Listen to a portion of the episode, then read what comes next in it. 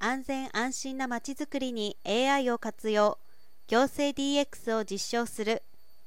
EBPM に用いる客観的データの収集が重要になっています。その自治体では安全安心でウォーカブルなまちづくりを目指し交通流や人流を測定してきたがその労力費用作業時間に起因し調査期間が限定される上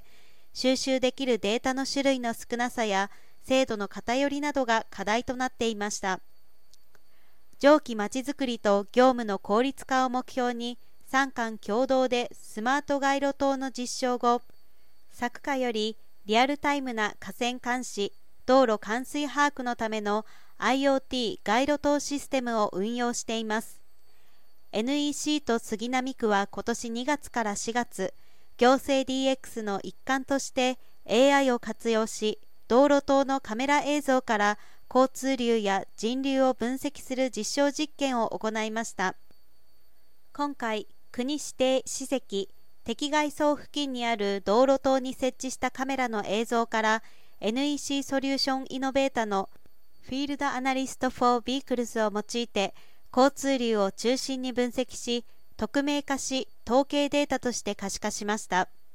車両歩行者数に加え車種や速度移動方向車線はみ出し等の詳細データを常時収集し1日につき平均交通量3426うち下り約7割であった街路にて車道や歩道整備のポイントを明確化できました。分析データに基づいて道路の整備工事計画を立案することが可能になり従来の人力データ収集分析時よりも業務時間を9割超減らせることを確認しました。